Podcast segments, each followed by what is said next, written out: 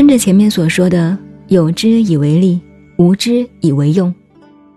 顺口成章地说出善于用物而不被物所用的重点，因此而提出严重的警告，要人们对声色获利以及口腹之欲加以节制，不要任性自欺而上当。本章的原文文从字顺，大家读了就很明白，用不着多加解释。现在我们只从实际的经验上提供一些报告，以为大家参考。像我们这一时代的人，以现代人的眼光来看，大半都是古老的农村社会出身，从半落后的农村社会里长大，经过数十年时代潮流的冲击。在艰难困苦中经历多次的惊涛骇浪而成长，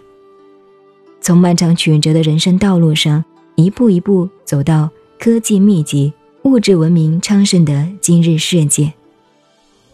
回首前尘，瞻顾未来，偶尔会发出思古的幽情，同时也正迷醉于物质文明的享受。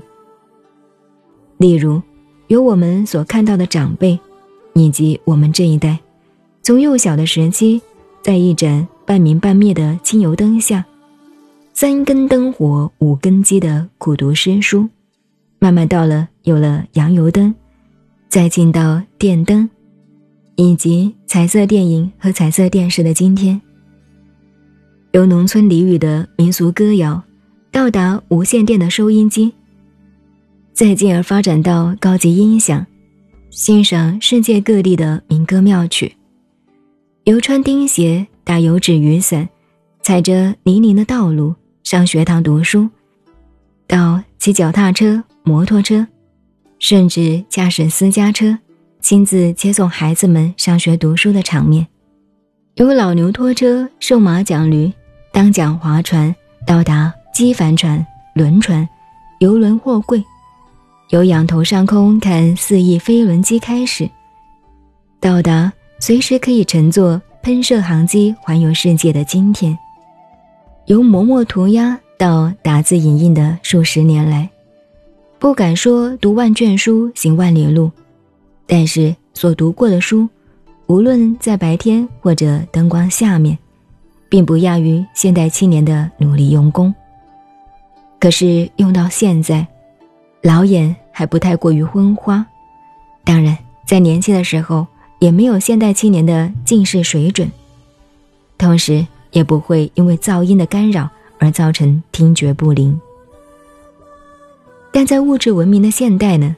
由自然科学的进步发展到精密科技以来，声光电化等科技的进步，促使声色获利的繁荣，满眼所见、传闻所及，由父母所生血肉而成的五官机能。好像都已经走样。无论眼睛、耳朵、鼻子、嘴巴，不另外加上一些物质文明的成品，反而犹如怪物似的，而且应用失灵，大有不能全靠本来面目应世之慨。因此，反复一集老子本章的话，常常使人低回有感，不胜惆怅。由机器人来治世的日子。快要来临，甚至说与外星人的交往也不是幻想的虚言。那么，反观我们今日的人样，真真假假也不足为奇。只当大家都在活世的大荧屏上一番表演而已。老子虽然为后人担忧，看来也是白费口舌，因为目盲自有眼镜架，耳聋自有助听器。口爽自有营养片，发狂又有镇定剂。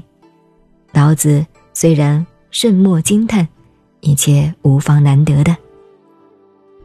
本章所说的口爽的爽字，是指口腔舌头的味觉出了毛病，不是爽快的意义。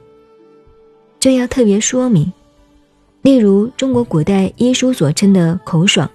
便是口腔乏味、食欲不振的意思。驰骋田猎是古代最富于刺激性的个人户外活动，以及群众野外活动，它正如现代人的观念，